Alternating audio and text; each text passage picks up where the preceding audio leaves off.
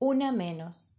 Hoy es primero de mayo. Como todos los años me tomó de sorpresa y olvidé que no abren los supermercados.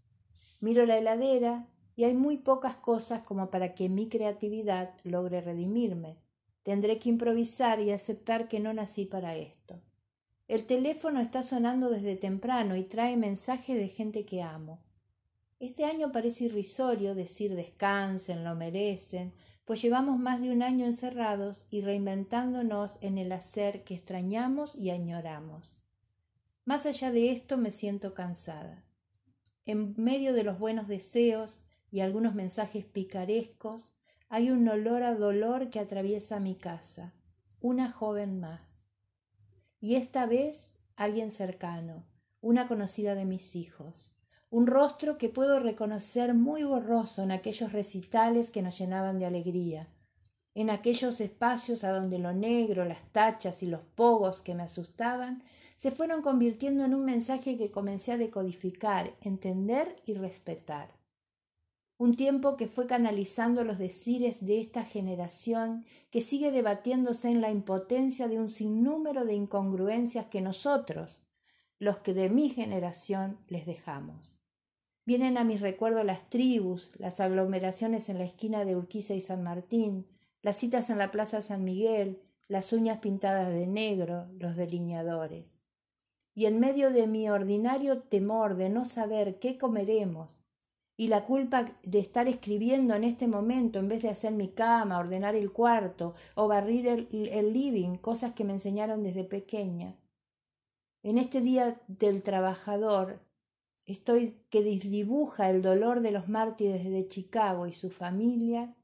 Estoy tratando de ser, expresando y exaltando esto tan preciado que nos dignifica. Entonces veo cómo el tiempo va transformando los sucesos en eslabones que muestran la perla y nos permiten exaltar el logro olvidado, olvidar el dolor de aquello que nos llevó a ello. Hoy encerrados, la mayoría clamamos por volver a ser, a sentirnos parte de esta sociedad que nos define en una función y nos permite jugar en la rueda del capitalismo, a dar y recibir, nos hace dueños del poder, del adquirir, del poseer. Nos sumerge en la ilusión de que somos dueños y hacedores de la vida, soberbia que nos atrapa y nos roba la conciencia del devenir, abriendo la puerta de lo estático que objetiviza. Los colores se pierden, y también los grises. Esclavizados en un mundo de objetos somos dueños de los sucesos que, hechos, cosas, pasan a ser víctimas que tomamos en la certeza de que todo permanece. Hasta que un día, la esencia cambiante y lábil de esta realidad que transcurre y sólo tiene como verdad el suceder, expresa su desequilibrio y nos quita el poder. Un día nos levantamos y alguna pieza se sale del lugar. El amado se revela, la pandemia nos acecha o una amiga muere, víctima en las manos de un perverso. Un día el dolor agudo punza y nos hace aceptar que no somos dioses, que nuestro poder es una ilusión disfrazada de dinero, violencia, profesión, salud. Un día la violencia deja de ser el objeto manipulado para someter y matar. Un día el freno llega y debemos preguntarnos, ¿y ahora qué? Hoy quisiera, ante el supermercado cerrado, dejar de comer, ayunar en silencio para conocer y enfrentarme con la realidad de mis vísceras. Hoy mataron a una joven y haremos marcha, gritaremos, pero allá en lo profundo, hoy quiero volver a las ropas oscuras, a sentarme con ellos en la Plaza San Miguel para invitar a los que, mirándolos de lejos, los de mi generación, debatían y explicaban sus expresiones.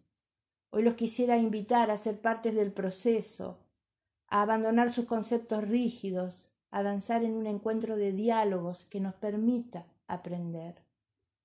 Seguiré gritando ni una menos, pero encerrada en este lugar y perdiendo todas mis rutinas y seguridades me pregunto, ¿llegará el día en que seamos y nos volvamos realmente humanos?